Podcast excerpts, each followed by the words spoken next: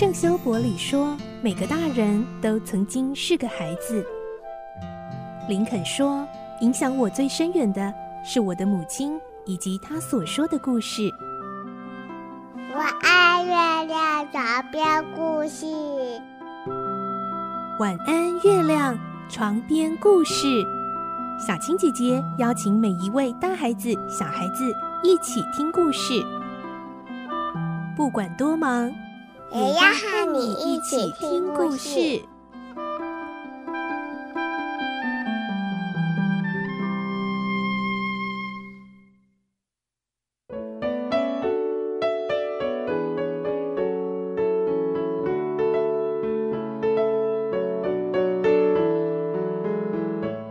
晚安，欢迎你和我们一起听故事。我是小青姐姐，我们继续来听《葛列佛游记》，今天是第八集。我们会听到葛列佛重获自由，也宣誓遵守条文，所以可以行走在小人国可爱的城市之中。他也从中观察到小人国奇妙的社会现象，比如说小人国的法律就非常不同哦。来听今天的故事。《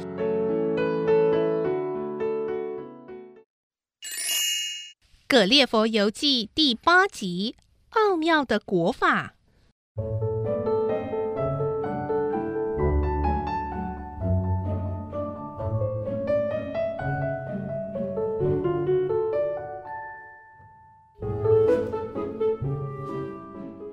皇宫位于全城的中心，它的城墙和宫殿之间有一片很大的空地，足够我跨越进去活动。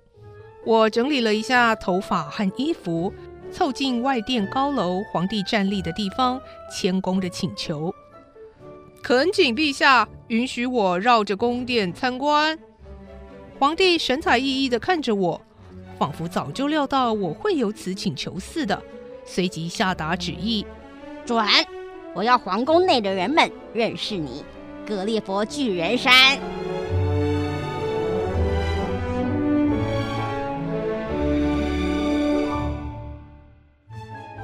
外殿有四十英尺见方的大小，包括两座富丽堂皇的宫殿。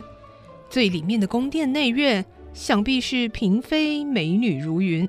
我真想好好见识一下，不过这相当困难，因为宫院之间互通的大门只有一只小狗那么高，宽度连我的肩膀都塞不进去。或许可以从外殿跨越过去。哎呀，不行！外殿建筑太高了，要是我跨过去，一定会损坏它。唉，真是太遗憾了。皇帝原本很希望我能进去瞻仰富丽堂皇的宫殿，这下不仅有些怅然。慢着，没有什么能够难得倒我葛列佛。过了两天，我心生一计，经皇帝同意后。我用小刀在离城一百多码的玉森林里砍了几棵它们最大的树木，然后做成两张大约三英尺高、经得起我体重的高凳。在第二次通告市民回避后，我再度进城入宫。这次我手里多了两张凳子。皇帝好奇地盯着我问：“你打算坐在这儿欣赏景色吗？”“啊，不。”请看巨人山表演特技吧，陛下。我小心翼翼地走进外殿旁边，悄悄放下一张凳子后站上去，将另一张凳子轻轻递过外殿的屋顶，放在内宫和外殿之间那块八英尺见方的空地上。接着从一张凳子走到另一张，轻易地跨过了外殿。当然，我还有随身配备一把带钩的手杖。我用它将第一张凳子勾了进来。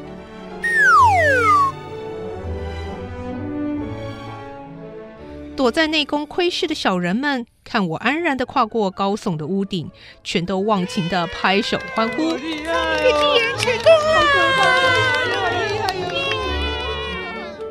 怕！进入内院后，我轻轻的斜卧在地上，将脸贴近中间一层楼房的窗子。快打开窗子！开窗子啊！窗子啊！他们打开了全部的窗子，我才能参观这做梦也想象不到最灿烂辉煌的迷你宫殿。我在他们的寝宫里分别夜见了几位年轻的王子，他们都有随从伺候着。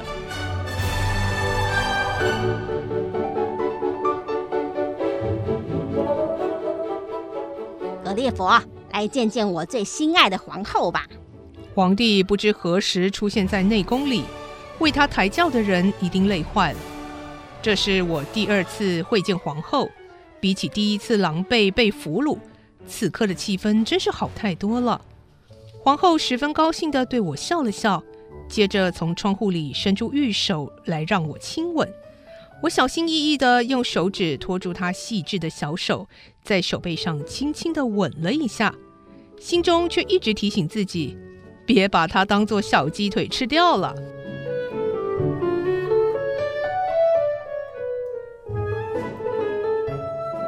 利利卜小人国的各项学术都很发达，最特别的是书法，既不像欧洲人由左至右，或阿拉伯人由右至左，也不像中国人是由上而下，他们竟然是从纸的一角斜着写到另一角去，和我们英国太太小姐的脾气一样古怪，哈哈。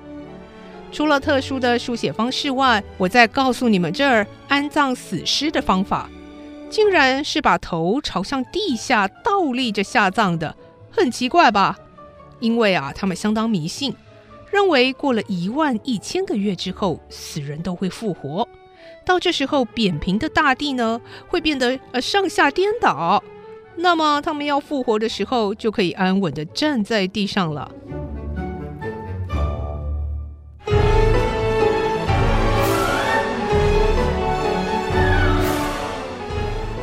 这儿的法律也有不少特别之处，例如他们把诈欺罪看得比偷窃还严重，通常都是处以死刑，因为他们认为一个人只要小心谨慎，再加上基本的防窃常识，东西就不会被偷。但一个老实人无法防范老奸巨猾的人恶意欺骗。嘿，这不就像史波哥龙暗算我一样吗？我怎么会知道这条法律呢？记得有一次，我看到皇帝正在裁决一个骗走主人巨款的犯人，他奉主人之命去收款，竟起了贪念，吸款潜逃。皇帝决定判他重刑，我就试着为犯人说情：“陛下，能不能把犯人的罪行减轻一些啊？他只是失信于主人而已啊！”失信？巨人山，你真奇怪。怎么会提出最能加重罪名的理由来为犯人申辩呢？皇帝锐利的眼光虽然细小，我仍然能感受到他鄙夷的神情，仿佛我们堂堂大英帝国的巨人都很龌龊似的，令我印象深刻。我觉得这条法律算是颇有道理，人民需要不断以买卖、交易或借贷来生活，如果政府宽容诈欺行为，老实的商人就会永远吃亏，流氓奸商却能从中牟利，的确是值得重视的议题。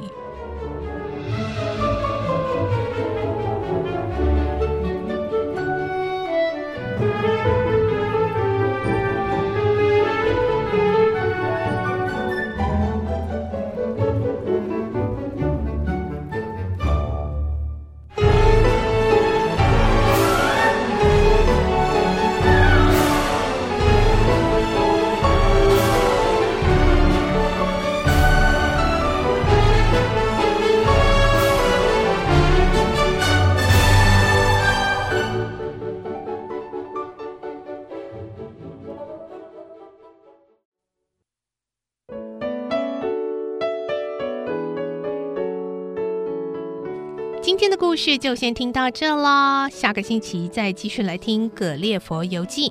明天我们将有好书推荐以及赠书的活动哦，敬请继续锁定收听。我是小青姐姐，祝你有个好梦，晚安，拜拜。小朋友要睡觉了，晚安。